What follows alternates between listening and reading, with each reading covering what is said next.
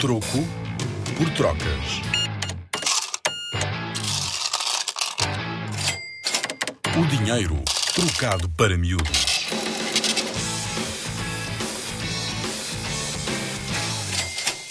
Qual foi a primeira moeda de ouro portuguesa? As primeiras moedas de ouro de Portugal tinham um nome muito esquisito: murabitinos. Consegues dizer murabitino?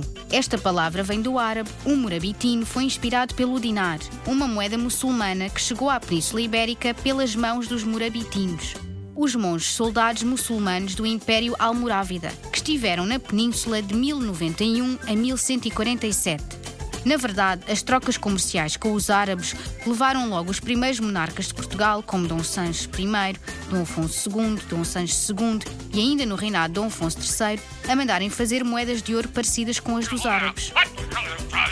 Foi no reinado de Dom Sancho I, o segundo rei de Portugal, que se cunharam os primeiros morabitinos, que mostram o rei de espada na mão e montado num cavalo. Para teres uma ideia, naquela época, um morabitino dava para comprar duas cabras adultas, dois patos e seis ovos. Com a Rádio Zig Zag e o Museu do Dinheiro, vem ouvir dinheiro como nunca o viste.